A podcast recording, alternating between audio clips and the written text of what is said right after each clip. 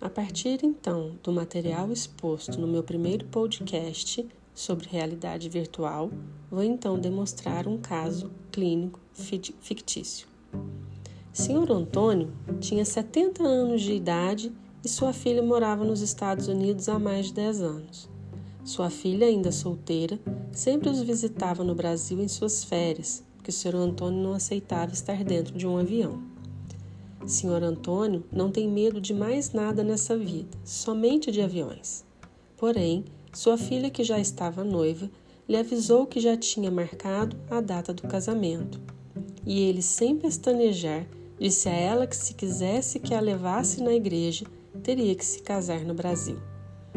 Sua família, então, resolveu procurar por ajuda para tratar da aerofobia de Sr. Antônio, a fim de que ele não perdesse o casamento de sua filha. Sr. Antônio então começou sua terapia com uma profissional da comportamental que, depois do processo de coleta de informações, expôs a ele como seria o tratamento com a realidade virtual.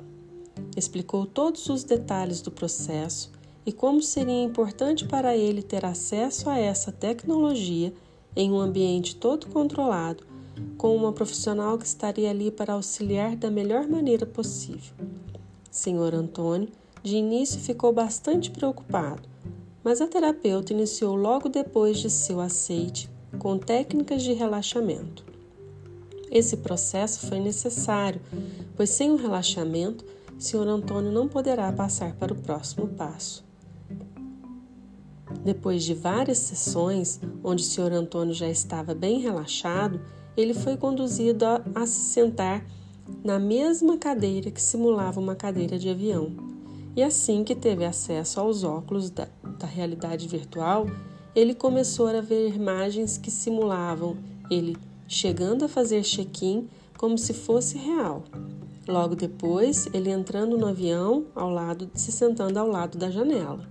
Senhor Antônio, nos primeiros momentos, se sentiu ansioso, com o coração disparado, mas dizia que estava tudo bem e que podia continuar. A psicóloga o deixou por pouco tempo pois ela queria ir aos poucos compreendendo as limitações de seu cliente. Já na segunda sessão, Sr. Antônio relatou que, como já sabia o que iria acontecer, estava apenas um pouco aflito. Sr. Antônio passou por todo o processo novamente da realidade virtual e a cada sessão ele ficava mais tempo ali sentado como se estivesse em pleno voo.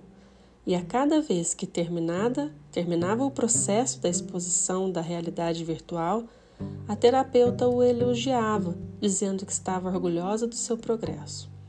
E ele, a cada dia, estava se sentindo mais tranquilo para poder continuar, até o dia que a realidade em que seria necessário sua presença para ir ao casamento da sua filha.